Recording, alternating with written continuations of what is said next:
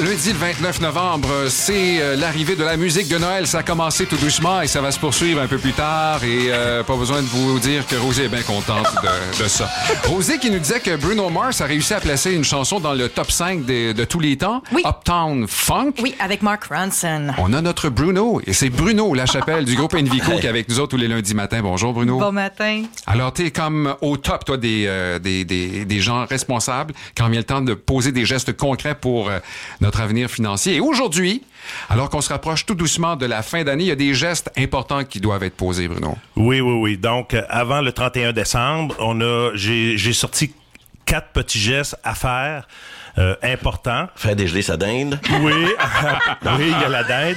Euh, mais entre autres, pour les gens qui ont eu 71 ans cette année, avant Ouais. le 31 décembre, euh, décembre. Donc, ces gens-là qui ont accumulé des REER, régime enregistré d'épargne retraite, ou des FER, euh, ou des CRI, compte de retraite immobilisé, ça Ouais. c'est le fonds de pension de l'employeur, ils ont jusqu'au 31 décembre pour transférer ces- leur REER et leur CRI en FER, fonds enregistré de revenus de retraite, ou en FRV, fonds enregistré de revenus viagers. Donc, Pour à, défaut de. À défaut de quoi, Bruno? Mettons qu'on passe tout droit.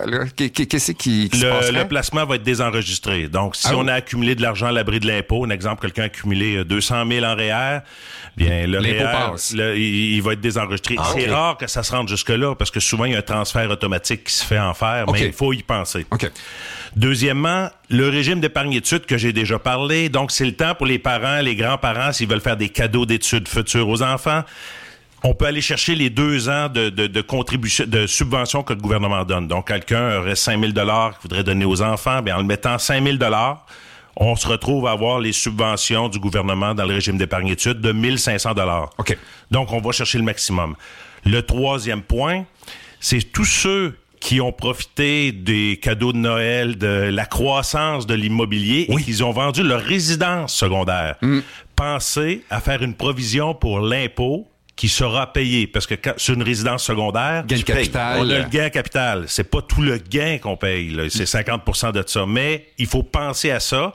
Et, mais il y a quand même des cadeaux possibles pour abaisser l'impôt, parce qu'il va y avoir un choix, ça souvent c'est le comptable qui va déterminer ça. Il y a un choix fiscal à faire entre la résidence principale et la résidence secondaire pour diminuer la facture d'impôt.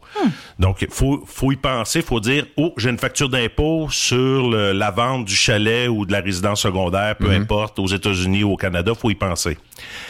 Et le point numéro 4, les marchés ont monté, les marchés financiers, donc tous ceux qui ont de l'argent qui n'est pas, qui sont pas un REER ou un CELI, donc qui ont accumulé de l'argent en actions, en fonds mutuels, en crypto-monnaie.